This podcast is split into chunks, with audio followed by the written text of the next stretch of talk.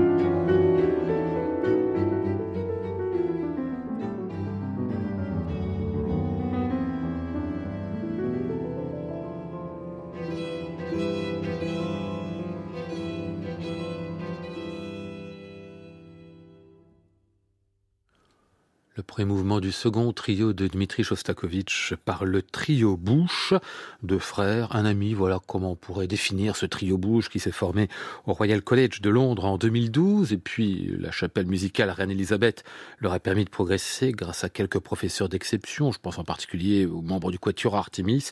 Ils ont plusieurs particularités. La première, c'est que le violoniste joue un Guadagnini qui a jadis appartenu à Adolphe Busch, d'où le nom qu'ils se sont choisis.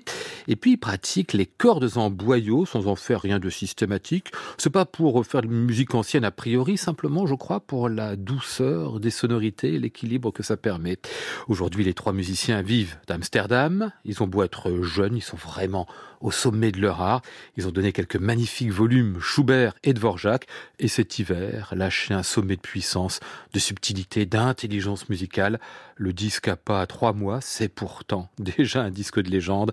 Au programme deux grands trios du XXe siècle, le second de Shostak qu'on vient d'entendre, et un Ravel déjà de référence lui aussi.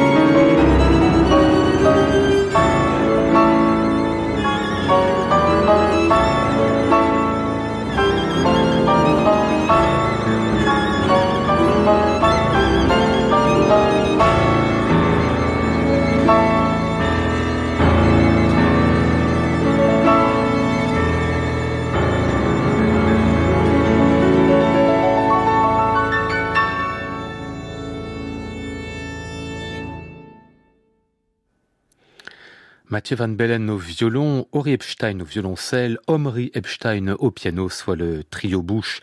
Dans le final du trio de Maurice Ravel, un disque alpha sorti en cette année 2023. Aujourd'hui, disque de légende à retrouver et podcasté sur le site de France Musique et sur l'appli Radio France.